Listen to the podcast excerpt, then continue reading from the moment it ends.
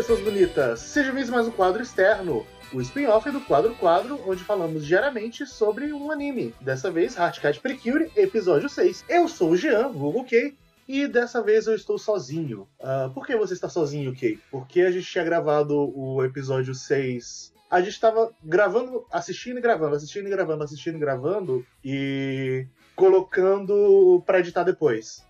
Só que quando eu cheguei na hora de editar esse episódio 6, eu percebi que deu umas merda na gravação, e aí a gente perdeu os áudios, e pra não encher o saco dos meninos antes de regravar sozinho. E algumas coisas vão ser um pouquinho perdidas na hora de eu comentar, porque tem uma diferença entre você gravar o episódio assim que você assistiu e só tendo assistido até aquele ponto, e você gravar o episódio já tendo muito mais para frente como bagagem. Então, minha visão sobre muita coisa sobre esse episódio 6 foi meio que mudada. Mas, enfim, é um, é um episódio legal tem umas coisinhas bem divertidas que mostram também como. Nos episódios anteriores eu tava me perguntando como seria a dinâmica dos personagens que estão aparecendo no, nessas aventuras episódicas. A menina do futebol, o menino do episódio Lamen, episódio passado. E eles são figuras ainda existentes. Eles não são figuras que aparecem só naquele episódio e desaparece por completo depois. Todos esses personagens, principalmente os do núcleo escolar, eles acabam voltando hora ou outra para fazer uma palhinha.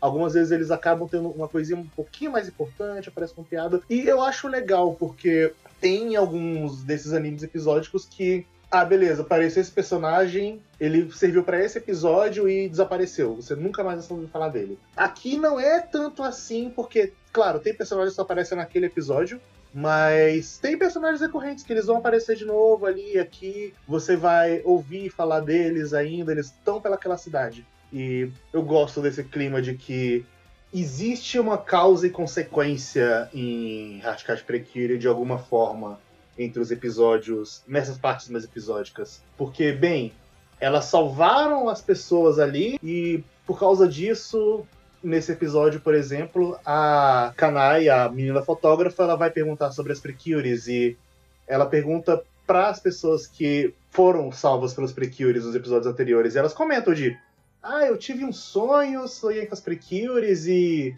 meus vizinhos falaram que apareceu as Precures e um monstro gigante. Então, assim, existe uma causa e consequência do que está acontecendo. É, é, é uma coisa legal que parece meio óbvia que isso exista, mas eu sinto que tem alguns desenhos episódicos infantis que eles acabam muito presos no status quo ou numa evolução muito interna e não aproveita muito essa causa e consequência externa. A, a cidade onde Precure se, Rascade Precure se passa é uma cidade viva. Tem pessoas ali, você conhece alguma dessas pessoas e você vai trombar com elas de novo de vez em quando. Mas, de qualquer forma, esse episódio se é centrado na Kanai, que ela é uma menina fotógrafa que, nessa hora, a gente tinha especulado que ela ia ser um personagem recorrente com a trope de ela é uma fotógrafa que quer tirar foto das precures e fazer revelar a identidade delas pelo, pelo, pelo furo jornalístico e teria toda uma dinâmica das meninas escondendo dela. Foi, foi isso que a gente deduziu com o jeito que ela aparece na abertura. Mas sobre a Kanai. A Kanai é uma menina que ela gosta muito de tirar foto de todos os momentos porque ela acha que é uma coisa divertida, que traz coisas boas para pessoas. E o que bate bastante nessa menina é que algumas pessoas não gostam muito das fotos que ela tira, porque é, é, meio foda ela tira fotos embaraçosas de pessoas tudo mais, que todo mundo ri, mas a pessoa não tá exatamente feliz em parecer estúpido, tá, tá, tá numa foto dela caindo, etc. Isso afeta bastante a galera. E logo depois ela de você apresentar esse personagem, ela fala que ela tá afim de tirar um, um, um furo ali da Supercure, quer, quer tirar uma foto delas e vazar, descobrir quem são. Ela quer tirar essa foto, deixa Tsubame e as fadas desesperadas e cria algumas dinâmicazinhas engraçadas com isso. Ela vai até o Jardim Botânico e, inclusive, essa cena da botânica, é, ela mostrou umas coisas que que são bom, uma boa dica para o que vai vir no futuro, só que eu nunca tinha percebido antes. Não achei engraçado. Mas de qualquer forma tem isso. E a Tsubame toda desesperada, ela acaba. Mas é, depois dessa dinâmica, a gente também tem um momento de. É apresentado o pai da Erika nesse episódio. Ele é um fotógrafo profissional e muito famoso, inclusive. E por causa disso, a Kanai, ela de vez em quando vai na casa da Erika conversar com o pai dela.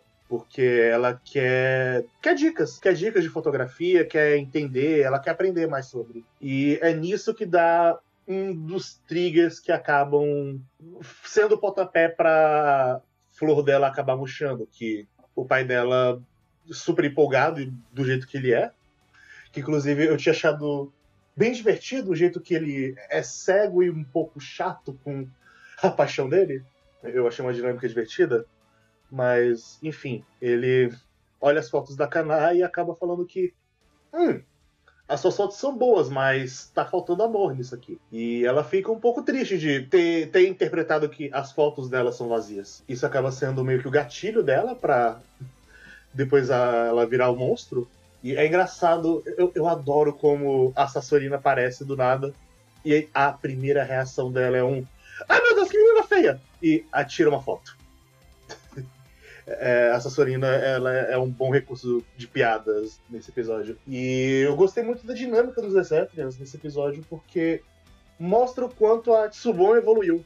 Porque nos episódios passados tinha muita coisa sobre a Tsubomi tá aprendendo a não duvidar da própria força e ela aprendendo de fato a ser uma Precure decente se é que salva o dia de verdade. Porque. É porque nos últimos episódios, o 3, 4, 5, a Erika brilha muito mais. A Erika.